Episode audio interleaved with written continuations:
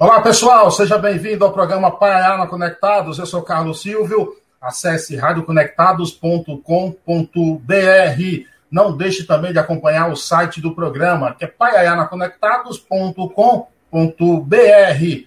Lá estão, por exemplo, os nossos colunistas, o escritor Darlan Zurk, que acaba de lançar o livro A Fúria de Papéis Espalhados, o jornalista e pesquisador de cultura Assis Ângelo e o também jornalista e crítico musical Sérgio Martins, um cara que está aqui na minha frente, é um baiano como eu, né? Eu mais da roça, mais do interior, ele mais ali para a capital, né? Um solteiro politano. Pois é, ele é professor, graduado em Ciências Sociais pela Universidade Federal da Bahia, mestre em Sociologia e Ciências Humanas pela Universidade de Lyon, na França, e doutorado em Sociologia e Ciências Sociais também pela mesma universidade é membro da, diretor, membro da diretoria da Associação Nacional de Pós-Graduação e Pesquisas em Ciências Sociais, professor titular na Universidade Federal do ABC, aqui na Grande São Paulo, onde atua no âmbito do curso de Políticas Públicas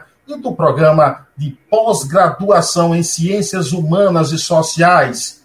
Paulo Sérgio Neves, seja bem-vindo. Obrigado pela aceitação do convite. Bom dia, Carlos. É um grande prazer estar aqui com você, aí, com um conterrâneo aí da, da terrinha, e nós batermos um papo e conversarmos um pouco. Prazer imenso estar aqui com você.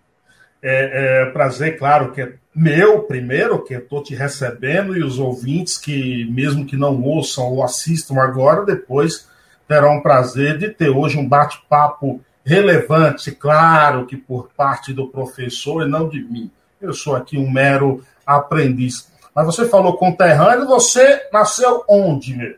Então, é, Carlos, eu sou, você falou um soteropolitano, mas eu sou a primeira geração de soteropolitanos da família. O meu pai é de Catu, ali pertinho do, de, Alago, de Alagoinhas, Isso. aquela região ali. Pojuca. É, Pojuca, é aquela região um pouco bem próximo ao recôncavo baiano, mas já, já, já, já em direção ao, ao sertão. É, e a minha mãe é de Acajutiba, que é perto lá de Esplanada. Acajutiba, é, conheço, conheço demais. Então, é ali, aquela boca de sertão. Então, assim, os meus pais vieram para Salvador nos anos 60 e foi lá que eu nasci, me criei. Mas, é, ao contrário do que você colocou, eu sou um soteropolitano, mas eu tenho lá o meu pezinho na roça. Eu passava minhas férias lá, em, sobretudo em Acajutiba, que é a terra da, da minha avó materna onde tinha um pequeno sítio, então eu passava lá as minhas férias e, e tive muito contato também com esse mundo rural é, durante a minha infância e minha adolescência, sobretudo que é quando eu ia mais no interior das minha, da minha avó, quando eles estavam vivos ainda. Então eu sou um, é, eu sou, digamos, essa geração que é meio urbana, mas meio rural também. Eu ainda tenho os laços, é, é, nasci na cidade, né, na capital, uma cidade de Salvador, uma cidade grande, mas ao mesmo tempo tinha contatos e tinha é, uma relação muito forte com, com, o interior. Todo ano eu passava três meses, ao menos, no interior, nas minhas férias escolares. Então, assim, é, eu também aprendi a, a, algumas coisas da agricultura, aprendi a fazer farinha, aprendi a, a, a fazer fumo, tudo aquilo que meu avô fazia, a gente acabava fazendo também. Que bom. Eu fiz aqui um resumo do teu currículo, dei uma compactada para uma breve apresentação, mas o teu currículo é extenso. Mas antes da gente chegar lá, até entrar mais é, em um tema específico, você falou que mesmo nascendo ali em Salvador tem esse pé na roça, os costumes, os hábitos é, é, do interior. Mas aí eu te pergunto, como é que era essa tua infância em relação aos estudos, você porque normalmente eu, por exemplo, eu sou da roça, até meus 21 anos vivi na roça, é, e tinha, às vezes, em determinada fase da minha vida, eu tinha que deixar de ir para a escola para trabalhar na roça. Isso atrapalhou bastante os meus estudos. E aí eu te pergunto, como é que era essa tua infância? Você, claro, não viveu o tempo todo integralmente na roça, mas você vem de uma família que é, incentiva assim integralmente pelo estudo? Como é? Conta um pouco para gente. Então, é, é, muito interessante isso, né? Porque eu venho de famílias de classes bem populares, né? Então, assim, meus pais vêm de, de famílias é, de pequenos agricultores, né? Minha, sobretudo minha mãe, meu pai também. É, meu pai era funcionário da empresa de águas é, da, da Bahia, né, de Embasa, na época, Embasa, hoje mudou o nome, não sei nem dizer qual é o nome atual, é, e, mas ganhava salário mínimo, um ou dois salários mínimos, minha mãe, então assim, é, a gente tinha, é, vivia em situações bem difíceis, mas algo interessante, aí eu não sei nem explicar porquê, minha mãe tinha algo muito forte, que era a ideia de que a gente tinha que ter estudos. Então, assim, ela é, e, e, no jeito dela, né, do jeito que, que ela aprendeu na, na roça e com a, com a família, era não, não tinha muito, não era muito psicológica, digamos assim. É, se você não tem boas notas, bom, você tem que explicar porque você não tem boas notas. Então, isso aí poderia ser até algo meio, para os padrões atuais, algo totalmente antipedagógico. Né? A gente tem que Sim. mostrar para as crianças que elas precisam estudar, mas assim, usando isso de um modo mostrar prazer na, no estudo. Então, na minha casa, o que eu queria chamar a atenção é que é isso, a gente é, teve é, escola pública o tempo todo, mas ao mesmo tempo minha mãe é, nos deixava com uma... Na Bahia a gente falava de banca, aqui em São Paulo acho que a gente fala de explicadora, ou seja, é uma pessoa da vizinhança que nos, nos ajudava com os deveres escolares, porque minha mãe trabalhava também, Hoje é, fala até em reforço aqui também. Em reforço também, né? Então, é, então assim, a gente é, teve uma, uma, chance, eu e meus irmãos, eu tenho uma irmã e um irmão mais novos do que eu, a gente teve a chance de ter é, uma preocupação dentro de casa com a educação, no sentido de que a gente precisava estudar.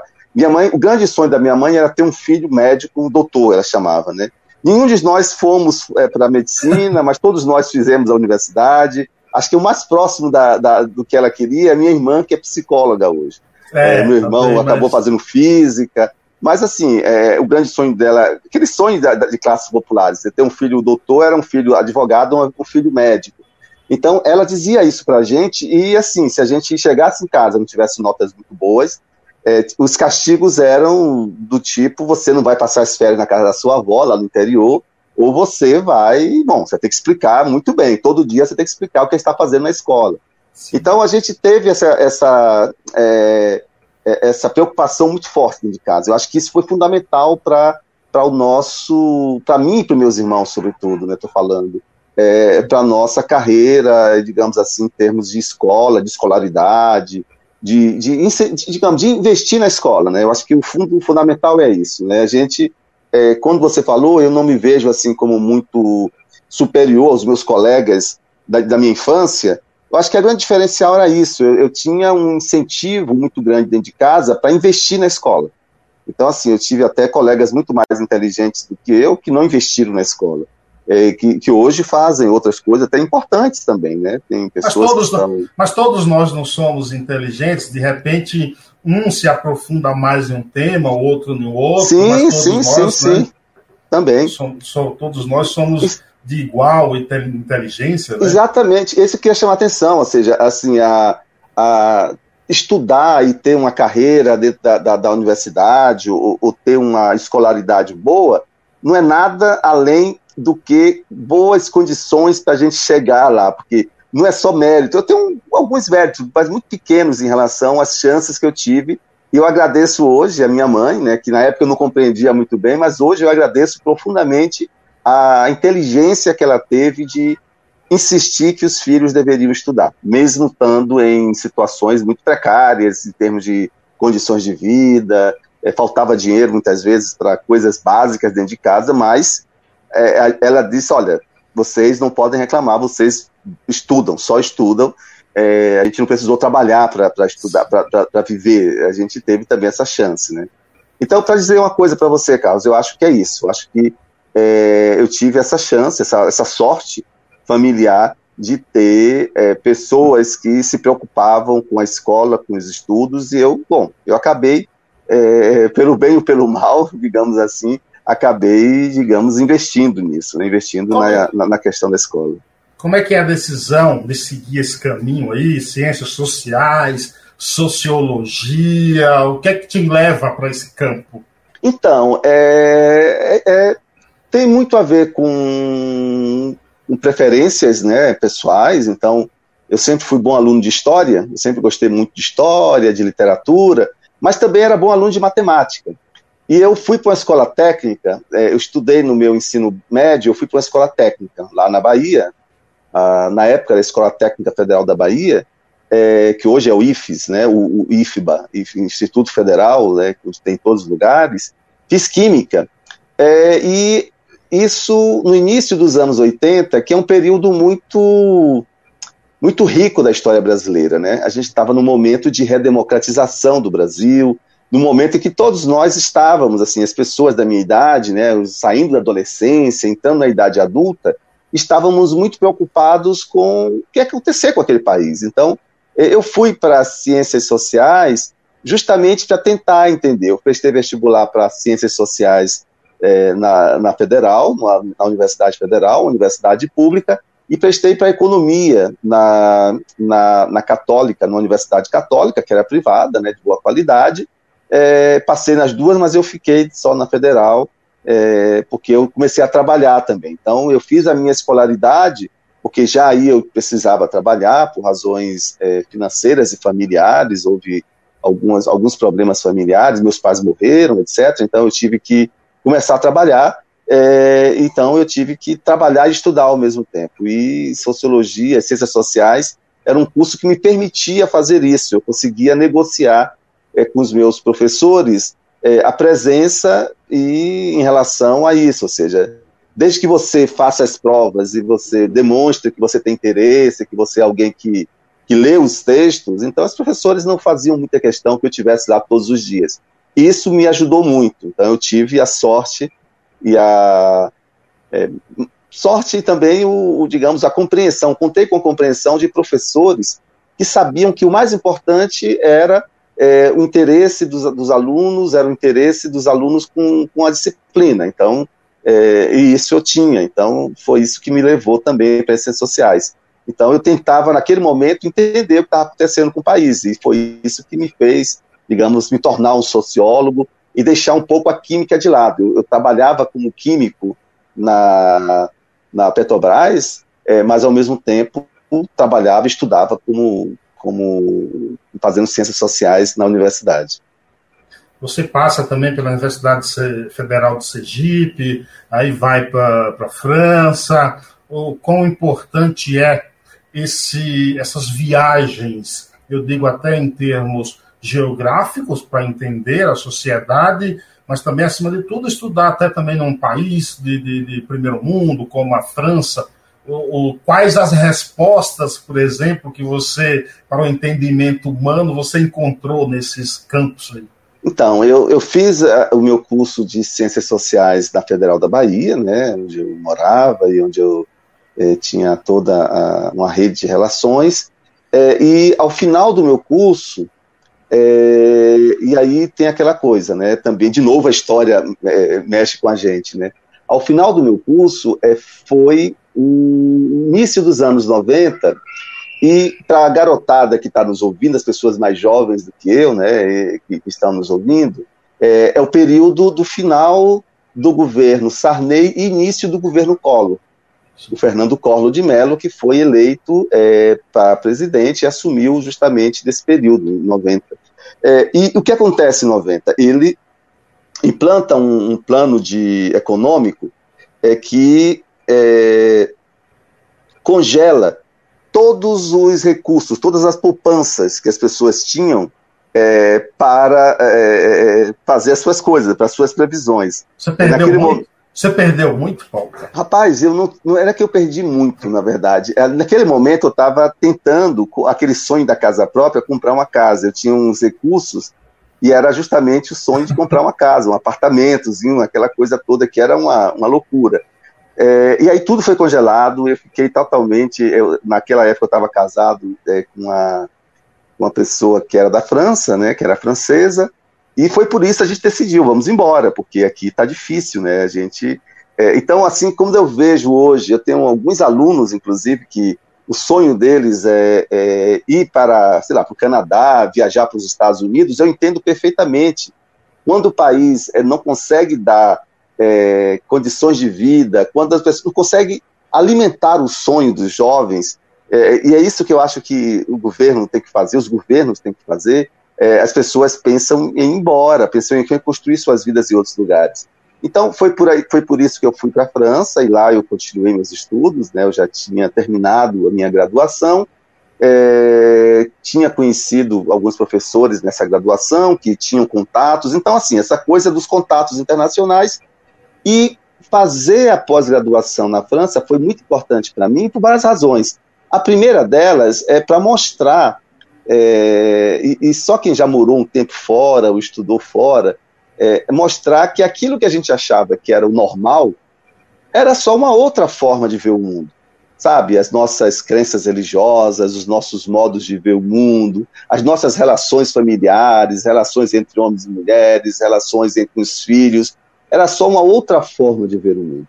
Então, isso foi muito importante para a minha compreensão da sociedade, para a minha carreira enquanto sociólogo, né, para quem que se preocupa com o que acontece com, com o mundo é, em volta de nós, é, e sobretudo com a política também. Né? Então, é, eu acabei fazendo lá o mestrado e o doutorado, e quando eu voltei para o Brasil, eu prestei concurso. Naquele momento foi ainda a política é, mexe com o destino das gentes. Era o momento em que o governo Fernando Henrique Cardoso é, tinha é, o, o, o, ministro da Educação da época tinha como meta de diminuir ao máximo a, as, as, universidades federais e, e, e, e digamos assim, um, é, diminuir o custo das universidades. Então, não tinha concurso praticamente nenhum. Então, eu consegui é, assim, entrar em um eu me inscrevi em um concurso em Sergipe, na Federal, do, Federal, em Aracaju, na Universidade Federal de Sergipe, e fui trabalhar lá, porque foi o último concurso, para você ter uma ideia. Depois que eu entrei, em 97, é, o, o concurso que nós ficamos é, cerca de sete, oito anos. Acho que o concurso que foi acontecer foi 2004, 2005. Antes disso, nós ficamos assim oito anos sem nenhum professor, sem nenhum concurso. E aí você imagina pessoas se aposentando, pessoas ficando doentes, etc. A gente, a universidade funcionava basicamente com, com professores substitutos. Às vezes eram alunos que davam aulas. Então, é, foi um momento difícil das universidades, mas assim, eu, eu, eu entrei, eu dei sorte também.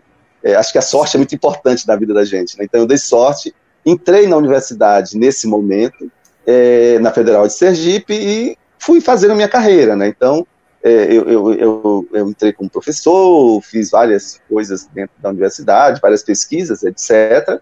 É, ocupei alguns cargos, é, e foi em 2018, por conta de razões familiares, a minha companheira mora em São Paulo, trabalha em São Paulo, então eu me transferi para a Universidade Federal do ABC. Então foi uma transferência é, interna, porque é, tem toda uma questão aí de carreira, né? Então, de, de, de salário, de carreira. Então, para mim, era inviável fazer novo concurso. Então, eu fiz uma transferência é, entre as universidades, mantendo o meu cargo, é, o que foi, e desde então eu estou aqui é, é, em São Paulo, né, na, é, trabalho, morando em São Paulo, mas trabalhando na Federal do ABC, em São Bernardo e Santo André.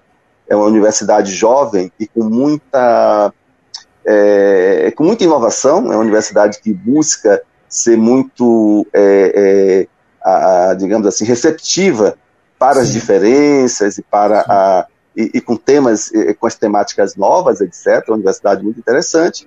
É, eu cheguei em dois, meados de 2018, né? E, bom, é, em 2020 teve a pandemia e desde então a gente está é, nessa loucura que é a pandemia, em casa, Sim. dando aula pela, pela, pela internet, etc. Mas é, tentando levar o nosso trabalho da melhor forma possível. Você falou aí em, em alguns presidentes, inclusive Collor, que, que pegou algumas, algumas muitas moedas de, de, de muita gente. E aí eu te Sim. pergunto, do, do, da, na, do ponto de vista sociológico, enquanto sociedade brasileira, nós temos um comportamento médio, é aquele da não convicção quanto à escolha de um, de um eleitor, vamos mais no sentido do anti-adversário? Erramos por isso? Olha, eu acho assim que é, é da democracia, né? A democracia a gente tem é, as pessoas têm que escolher, digamos assim, as pessoas, é, buscar escolher os candidatos que, digamos, representam melhor as suas ideias.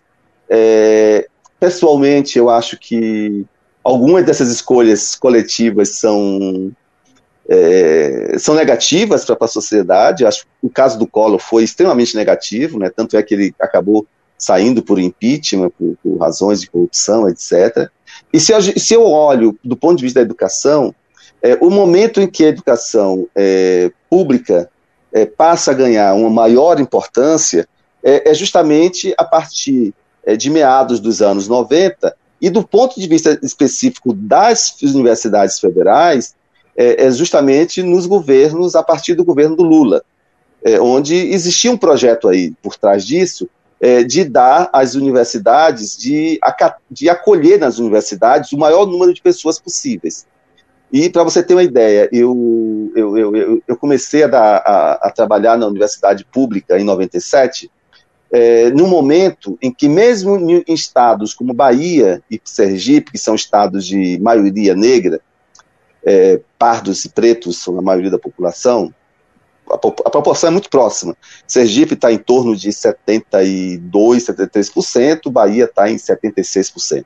Ou seja, é muito próximo a quantidade de pretos e pardos. São estados, como boa parte do Nordeste, inclusive.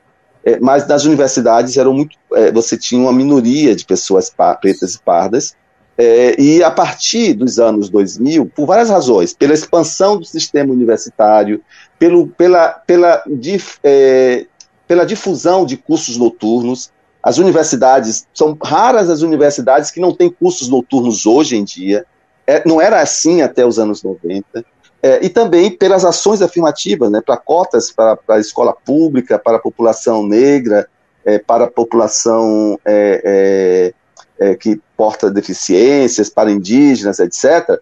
A universidade hoje é muito diferente do que ela era nos anos 80. Então, eu acho que isso é, é, algo, digamos, que a gente deve levar em consideração quando a gente escolhe presidente, escolhe um governador, escolhe um senador. Ou seja, que política essas pessoas vão defender que, que me afetam. Então, é, é depois de 2018, e, e aí eu falo do ponto de vista da, da, das universidades, é nítida a, digamos, as políticas que prejudicam as universidades públicas e prejudicam, digamos, o ensino de uma forma geral. Então, a gente tem que levar isso em consideração. É, se eu, bom, eu, eu venho de uma família popular, é, de classes populares. Eu venho de uma família que não tinha recurso para pagar escola privada, não tinha recurso para pagar universidade privada, etc. É, se, se na minha época as universidades públicas não existissem, eu não estaria aqui falando com você enquanto professor universitário. Então, eu sou puro fruto de políticas públicas voltadas para a educação.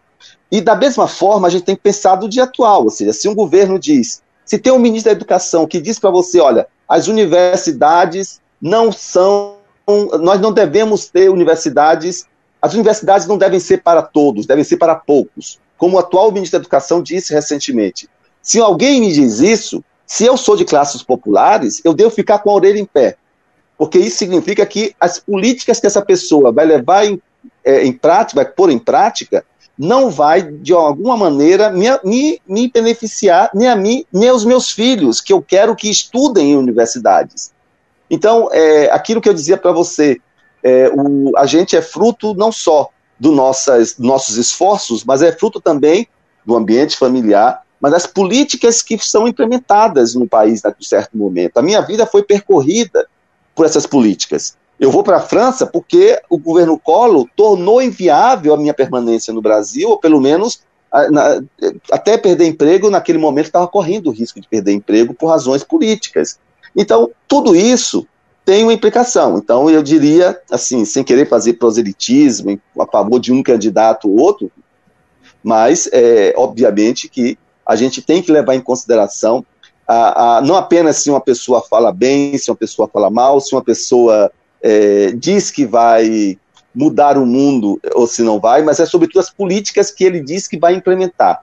Se alguém me diz que a educação universitária, é, que a universidade não é para pobre, se eu sou pobre, eu fico, eu, olha, essa pessoa, eu, eu, eu teria muitas desconfianças em votar nessa pessoa. Então, para voltar à sua questão, eu acho que sim, a gente tem que, é, na hora de escolher os nossos presidentes, os nossos senadores, os nossos deputados, governadores, prefeitos, a gente tem que estar tá sempre pensando, olha, o que é que essa pessoa está propondo para a minha vida e, e, como as políticas que ele está propondo vai influenciar a minha vida. Se alguém me diz, olha, precisamos mudar as aposentadorias desse país, olha, se eu sou um trabalhador, eu tenho que ficar desconfiado disso, porque, diabos, é, é se vai mexer na aposentadoria, mexer na aposentadoria de quem? Dos trabalhadores. Então, é, eu preciso levar isso em consideração. Então, não sei, é, é, eu acho que as pessoas têm que pensar muito bem em quem eles vão votar e no que cada um dos candidatos estão propondo quando eles estão tomando as decisões do voto. Dá para acreditar em algum? Olha, essa questão de acreditar em algum, eu diria que, é, obviamente, é, política é, é, não é sempre fácil você. Porque, obviamente, os candidatos, eles têm é, vários compromissos. Eles têm compromissos com seus financiadores, com seus eleitores. Eu costumo dizer o seguinte: olha, é, não há santos na política, mas podemos, é, de algum modo, é, pensar é, ou avaliar candidatos ou partidos a partir daquilo que eles têm feito quando eles estão no poder. Então, dizer, olha, é, se você perguntar, existe algum partido, algum candidato que não tenha cometido erros quando estavam no poder? Eu vou dizer que não, obviamente que não. Mas há candidatos e partidos que são mais favoráveis aos interesses que eu acredito ou que eu, dos quais eu faço parte enquanto trabalhador, e candidatos que são muito mais favoráveis aos interesses de outros grupos. É, é, é, é, simples assim. Eu, eu, não vou aqui falar de, de, governos passados, obviamente já deu a perceber quais são as minhas preferências políticas, mas certamente um governo que diz, como o atual governo, onde o, o, o, o ministro da Economia diz que é preciso é, garantir os interesses do empresariado, etc., etc., e que propõe leis para diminuir os direitos dos trabalhadores é, que combate o, o, direito de sindicalização, que é, acaba com certos direitos previdenciários. As pessoas hoje vão ter que trabalhar mais, é, sobretudo os jovens, os mais jovens. Nossa geração, a minha geração pelo menos, vai ter que trabalhar um pouquinho mais, mas as outras gerações vão ter que trabalhar muito mais, é, diminuindo é, os, é, os certos direitos em termos de jornada de trabalho, jornadas de possibilidade de tirar férias, etc, etc, eu vou dizer para você, eu, eu, enquanto eleitor, enquanto eleitor, é, não só como sociólogo, mas como eleitor e como cidadão, eu fico muito preocupado com esse governo. é um governo que eu estou vendo que está muito mais interessado em beneficiar os interesses de pessoas e de grupos, digamos assim, que têm poder econômico, do que os interesses e grupos de pessoas como eu, que têm apenas o salário, ou seja, mais, como boa parte da população brasileira, nós vivemos apenas nossa renda. Nossa renda é o quê? O salário. É, claro, os que claro. têm salário, né? os que os conseguem ter salário. Então, eu ficaria Agora, preocupado. Na, na, resposta anterior, ouvindo atentamente o teu discurso, como sociólogo até, é, na sociologia a gente tem aí os três, o triplé, né, dessa, da, da, que baseia, o que é o Marx, que é o Weber e também o Durkheim. O teu discurso, ele está. Que mesmo, eles, entre eles, tem linhas um pouco diferentes. O teu discurso está mais alinhado com o Durkheim, com o Durkheim, que tinha muito um trabalho aí preocupado com a forma como a sociedade poderia se, se manter dentro dessa modernidade?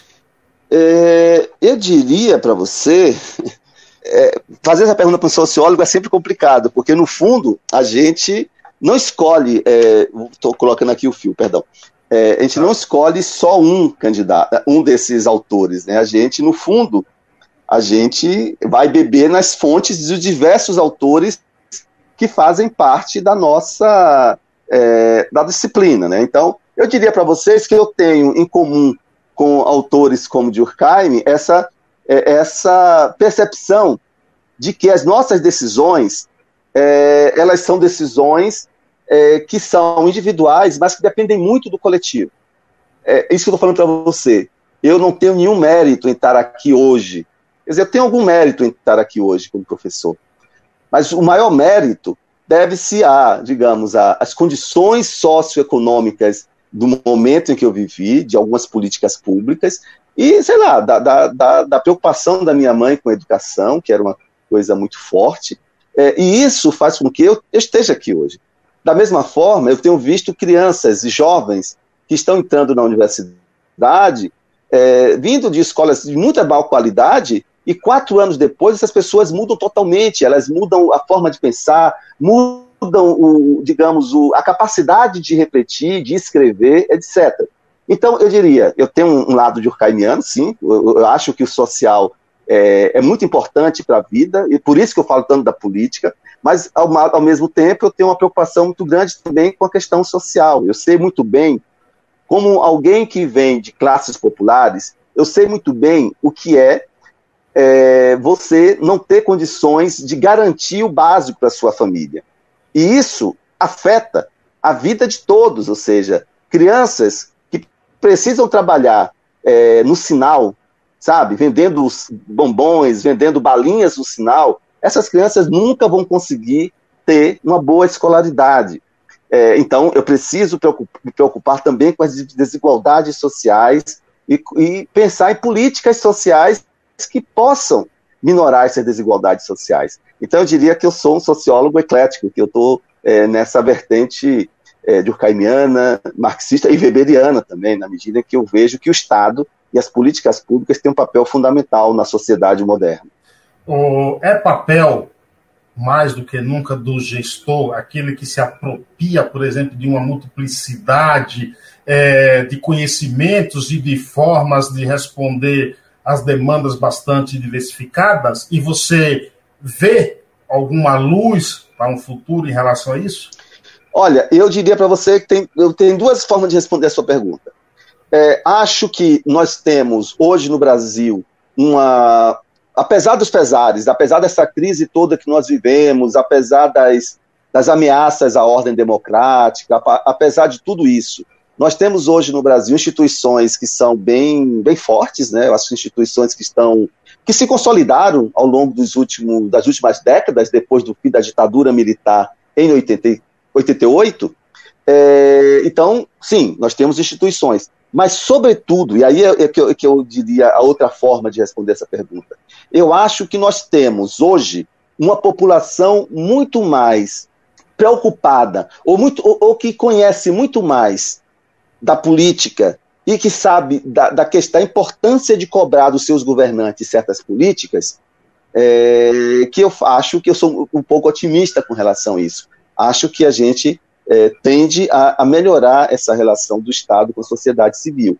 Um exemplo disso, é, o número de estudantes universitários das últimas duas décadas, é, ele se multiplicou, é, assim, houve um crescimento é, vertiginoso. É, eu não quero citar muitos dados aqui, mas só para você ter uma ideia, eram cerca de 700 mil estudantes em 2000, na, na, estudantes universitários na, na, na rede federal, nos institutos e nas universidades federais. Hoje são quase 2 milhões de estudantes só entre universidades institutos federais é, que estão é, estudando. Ou seja, é, da mesma forma, o sistema privado cresceu muito também. Então, é, da, da, de ensino universitário. Então, o que eu queria dizer para você é que tem muito mais gente hoje com ensino universitário, tem muito mais gente hoje preparada para pensar as questões que nós vivenciamos e sabe muito bem que isso depende de coisas muitas vezes muito simples. Depende muitas vezes de uma, uma bolsa é, para estudantes para que eles permaneçam nas universidades. Ou seja, se você dá 200 reais por mês ou 300 reais por mês para um estudante se manter, para que ele não precise deixar o seu ensino para ir trabalhar, mas para ficar na universidade e terminar o seu curso, o custo disso por estudante é, é muito pequeno em relação ao custo necessário para criar políticas de emprego futuro, entende o que eu quero dizer? Ou seja, se a gente forma pessoas mais preparadas no ensino universitário, e se a gente dá mais recursos para as universidades fazer isso, a gente está, de um certo sentido, a gente está ampliando e, e aumentando as condições para que no futuro esses jovens possam se inserir no mercado de trabalho de uma forma mais é, com maior, digamos, efetividade. E aí que eu acho que a gente está em um processo é, que, bom, claro que tem voltas, sabe que é possível que ocorram retrocessos, inclusive retrocessos políticos, a gente sabe disso, né? O atual presidente ameaça toda a torta direita, dar golpes de Estado para voltar à ditadura, etc. Oxalá isso não aconteça, oxalá a gente consiga manter essa, essa, esse crescimento é, da, da, preocupação social no Brasil que vem desde os anos 90. E isso não é só do governo Lula, mesmo no governo do FHC, já havia uma preocupação com a questão social. Acho que no, nos governos do PT isso aumenta, mas isso já existia anteriormente nos governos do PSDB. E aí a gente tem algo para continuar crescendo. Quais, quem quer que seja o próximo presidente, a gente tem que pensar, olha, independente das nossas preferências, a gente tem que dizer, olha, essa pessoa está comprometida ou não com a diminuição das desigualdades, está comprometida ou não com a oferta de oportunidades para as classes populares poderem é, viver suas vidas de uma forma digna. É, essa, para mim, é a questão fundamental que a gente tem que fazer nas próximas eleições e para os próximos é, é, e para os candidatos que vão se apresentar nessas eleições. Não me interessa muito dizer se o, o candidato gosta de armas ou se ele gosta de, de, de igrejas ou, ou, etc. O que me importa mesmo é saber se esse candidato vai ser capaz ou não de transformar a, a nossa sociedade no sentido de ser uma sociedade mais justa e com menos desigualdades. Você não, você não, não enxerga na sociedade contemporânea, por exemplo, emergir aí um individualismo ou então a efemeridade das relações? Sim, claro. Isso aí é, é, faz parte da, da, Não é de hoje, inclusive. Isso não é um fenômeno muito recente. É, essa, essa questão do individualismo, estar falando aí dos, dos, dos grandes nomes da sociologia, o Max Weber já colocava isso lá no final do século XIX início do século XX. As pessoas que estavam escrevendo e pensando a sociedade, o Durkheim se preocupava enormemente com isso. Ele dizia: esse é um perigo. E a gente também, isso só se radicalizou por uma série de razões, pelas novas tecnologias, pelas pela, pela, pela, pela dinâmica da sociedade capitalista atual. É, é, claro que se todos nós nos centrarmos apenas no nosso, no nosso umbigo, todos nós tendemos a perder, porque se todos nós ficarmos apenas no, no, no individualismo e no consumismo, ah, o, o, meio ambiente vai, não vai suportar. É, nós somos, sei lá, 7 bilhões de pessoas. Se todos 7 bilhões de pessoas quiserem fazer é, aquilo que as propagandas consumistas dizem para nós fazermos, o mundo não vai suportar. A gente vai, a nossa espécie vai, vai se extinguir.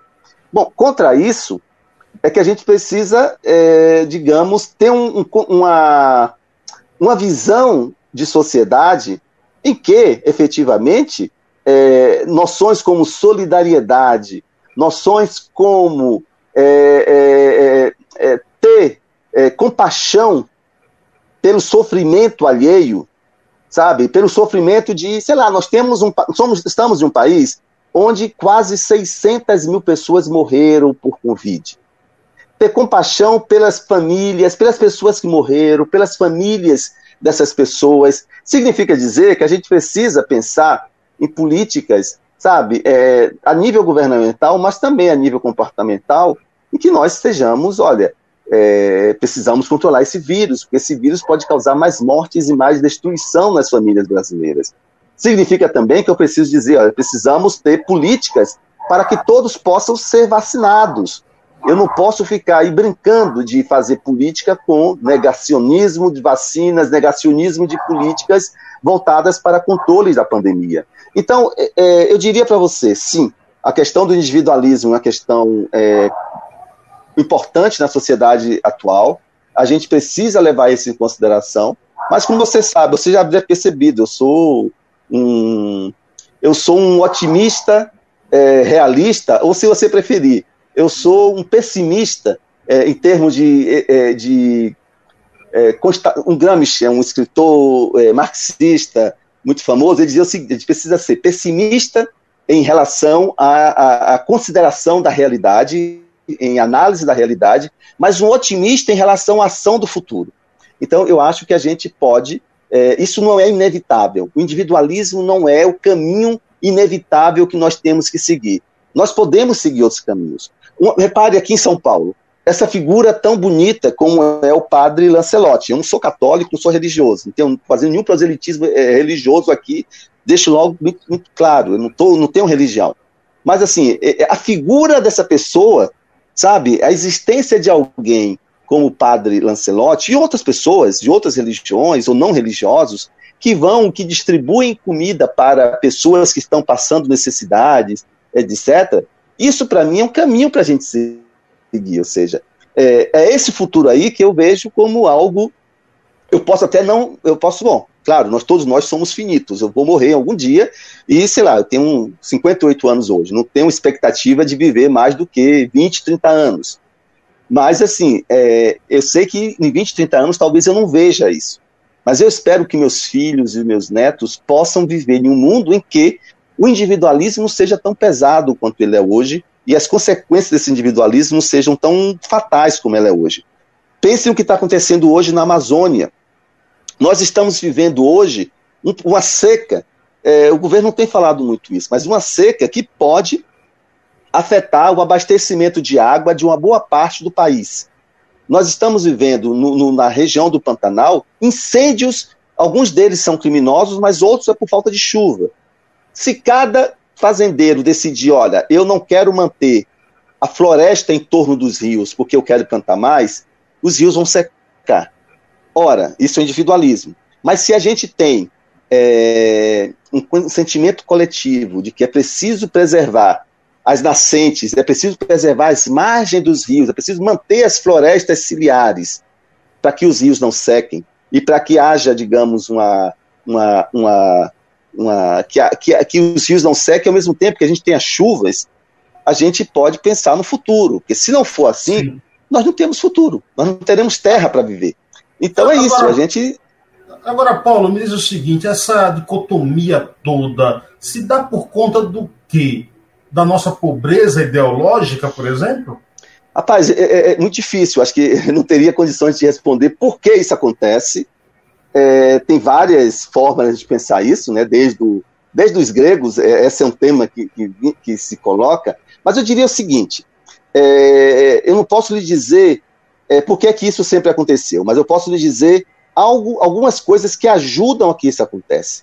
O sistema econômico, no qual, não é só a nível no Brasil, mas a nível internacional, no qual o lucro é mais importante do que o bem-estar das pessoas, isso não é só capitalismo, é um tipo de capitalismo predatório.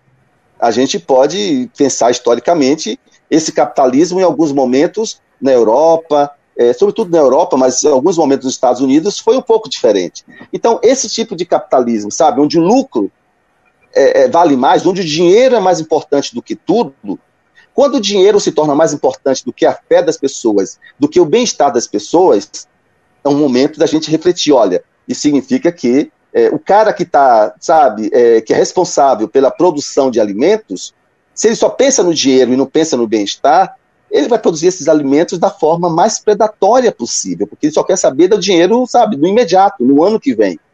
Há que se ter aí, e aí eu volto para a questão do Estado e da política, há que se ter uma preocupação com as políticas que são implementadas.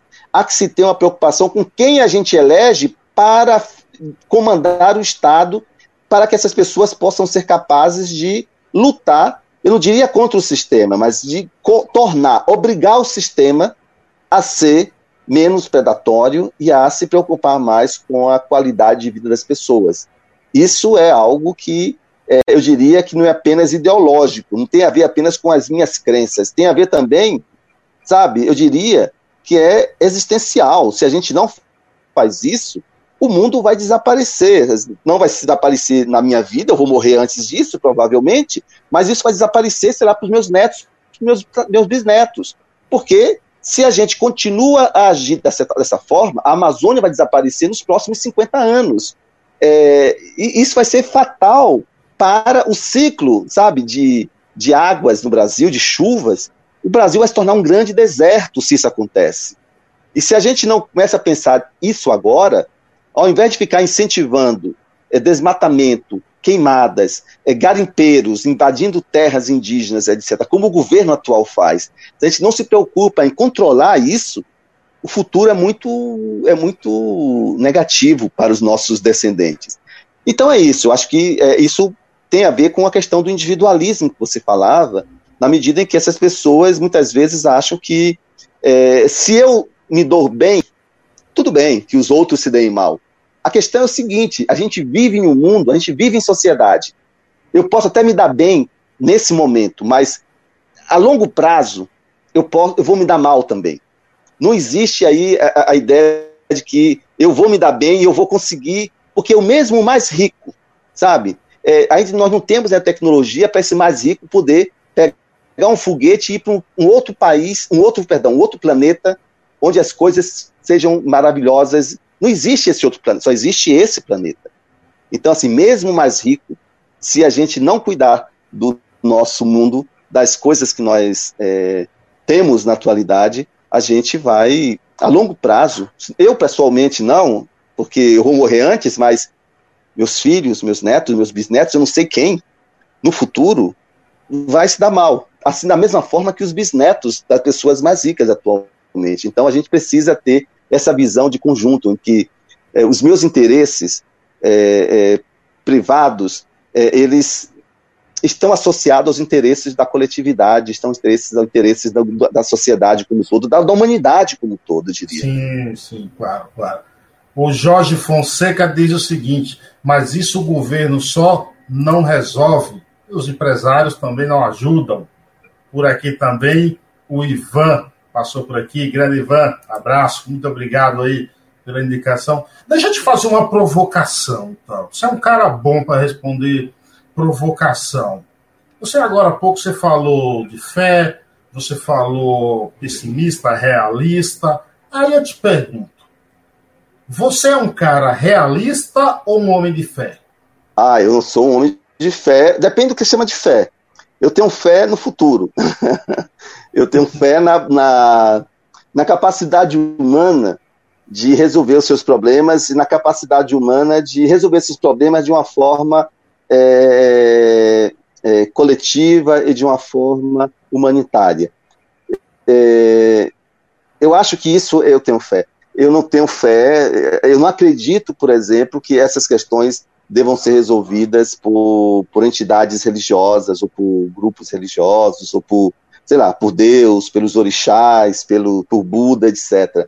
É, bom, depende de cada um, e eu respeito a crença de cada um das, dessas pessoas, e eu tenho pessoas da minha família, pessoas muito próximas, pessoas queridas, que acreditam em cada uma dessas, dessas religiões, mas o que eu queria chamar a atenção é o seguinte, é, algo que eu aprendi com as religiões, ou pelo menos com o modo como eu aprendi as religiões, é que a preocupação das religiões é com Deus, mas com os deuses ou com Deus, mas sobretudo com o bem-estar da, da, das pessoas. Então, assim, eu diria que a minha preocupação não é religiosa no sentido estrito, mas ela é uma preocupação que também está na ordem do religioso, na medida que a gente está, eu estou preocupado, e eu estou falando aqui de situações em que a, a vida humana corre perigo. Ou seja, quando a gente tem milhares de pessoas morrendo, quando a gente tem é, a, a, possibilidade da, da, das florestas desaparecerem, aí sim a gente tem algo que diz respeito aos, aos seres humanos, e aí sim eu acho que a gente tem que se preocupar com isso. Alguém falou é, que isso só o governo não resolve, é verdade, o governo só não resolve, mas o governo é um ator importante para resolver isso. É, Pense no que está acontecendo hoje. O IBAMA, por exemplo, que é um órgão é, é, é, para fiscalizar as, os desmatamentos, incêndios, etc. É, isso não sou eu que digo, isso são pessoas da, do IBAMA, mas também organismos internacionais dizem a mesma coisa. O IBAMA, desde 2018, tem perdido, e eu tenho amigos e tenho, conheço pessoas que trabalham no IBAMA e comprovam isso, tem perdido é, verbas para fiscalizar. Se não há fiscalização por parte do governo, a gente significa que, olha, qualquer um pode fazer o que quer. Então a gente tem que contar, ao mesmo tempo, com essas campanhas educativas para que as pessoas se conscientizem da importância disso, e ao mesmo tempo a gente tem que ter o Estado para não para não para impor algo que o Estado pensa, mas para impor aquilo que a sociedade decide que o Estado deve fazer. Porque é essa a noção de democracia.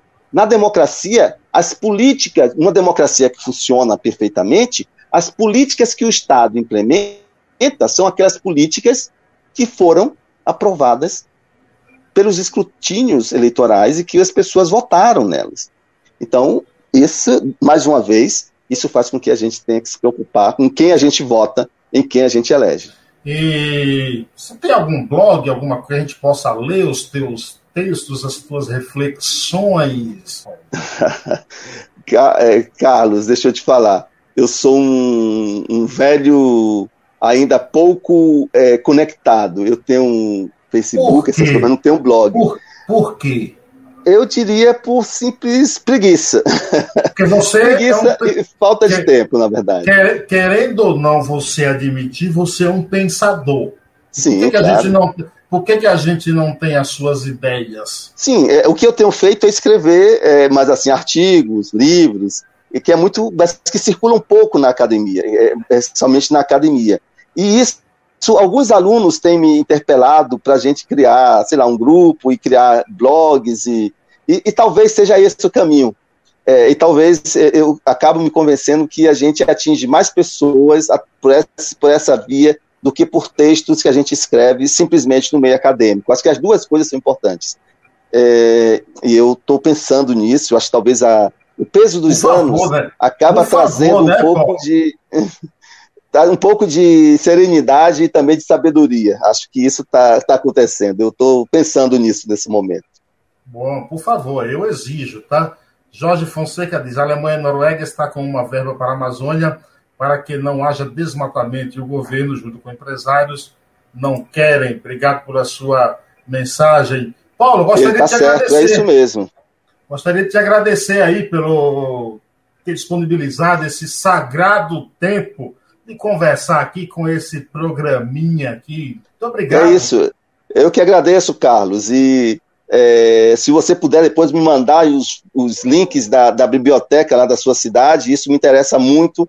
E, e eu aprendi também muito aqui hoje, você com o nosso bate-papo inicial, é, e, e, eu acho que é isso. E eu acho que é, aquilo que você falou, qualquer espaço que a gente tenha para estar tá refletindo e discutindo problemas sérios é importante. Esses espaços precisam existir. Então, o seu programa é também muito importante nesse sentido. Muito obrigado aí pelo convite. Agradeço mando... também ao Ivan por ter indicado o meu claro, nome para você. Claro, claro. Eu só vou mandar os links com a promessa que você vai publicar coisas para a gente ler. Entendeu? Ok, prometido já. obrigado, Paulo. Satisfação. Valeu, Carlos. Um grande abraço. Ivan, obrigado pela ponte aí. Abraço a todos. Se inscrevam, pessoal, nesse canal aí. Vem mais entrevistas boas por aí. Grande abraço, até uma próxima. Tchau, tchau. Grande abraço, até a próxima. Mais podcasts como este você encontra no site da Rádio Conectados, radioconectados.com.br ou no seu aplicativo de podcast favorito.